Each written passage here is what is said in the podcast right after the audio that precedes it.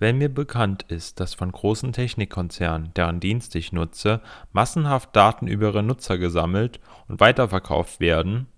und ich das für schlecht erachte, so steht es in meiner Pflicht, ihre Produkte nicht mehr zu nutzen.